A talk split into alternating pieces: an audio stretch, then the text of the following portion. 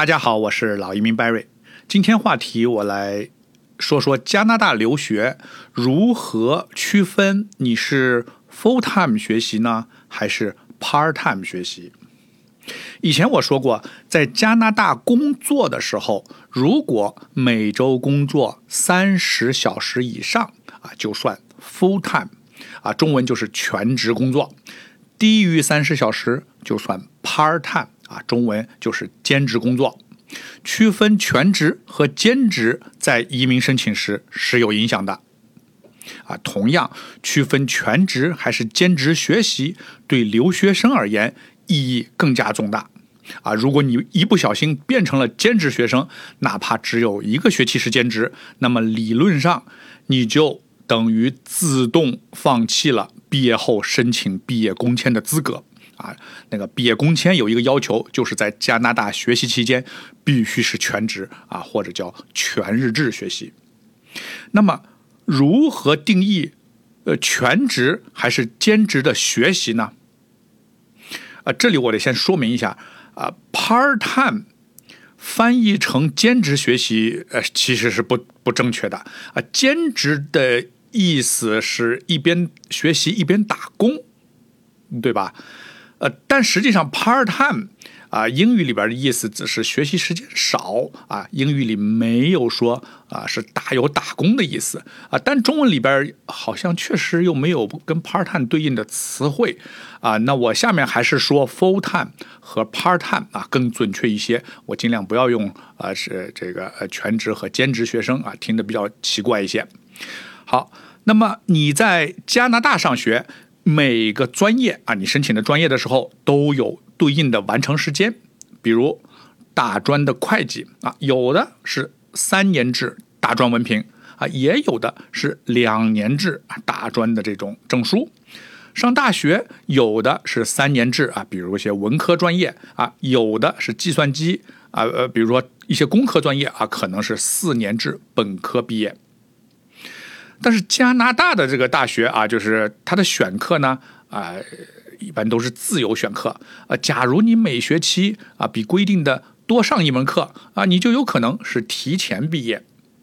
啊。那如果你每学期少读一门啊，那有就可能啊，最后比正常情况下要晚一个学期，甚至晚一年，还有晚两年的情况啊，我都看到过。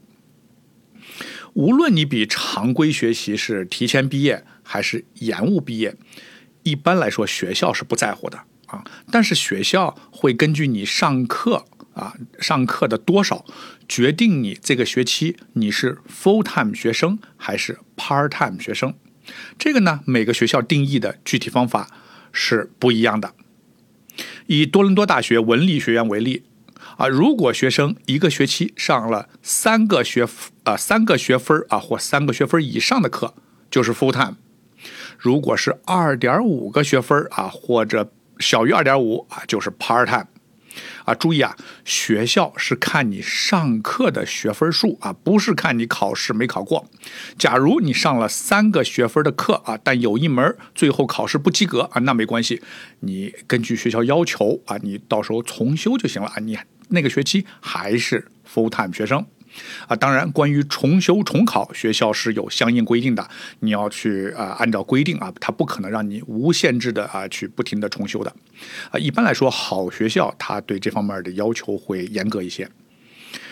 呃，再来看呃约克大学啊，它是规定每学期九个学分以上就是 full time，低于九个学分就是 part time。麦吉尔大学啊，规定则是每学期至少要修十二个学分是 full time，低于十二学分就是 part time。哎，你看每个学校啊，对每门课值多少学分每个啊修多少学分算啊 full time 啊，要求是不大一样的啊。具体要求你应该在学校发给你的学生手册啊，或者网上里啊能找到这些要求的。啊，所以如果啊，你看，如果你学习的目的是毕业后要拿毕业工签，你记住，千万不能有 part time 学习。假如啊，万一如果你实在学不下去了啊，你脑袋承受不了了，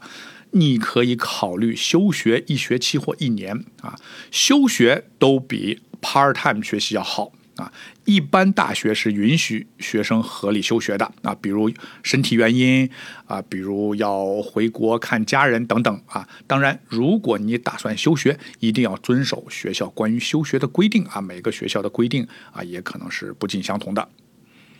好，那这一期话题关于 full time 还是 part time 学生的定义啊，我就介绍到这里，啊，希望对你有帮助。我今天的分享就到这儿，感谢您的收听，我是老移民 Barry，我在多伦多，我们下一期再见。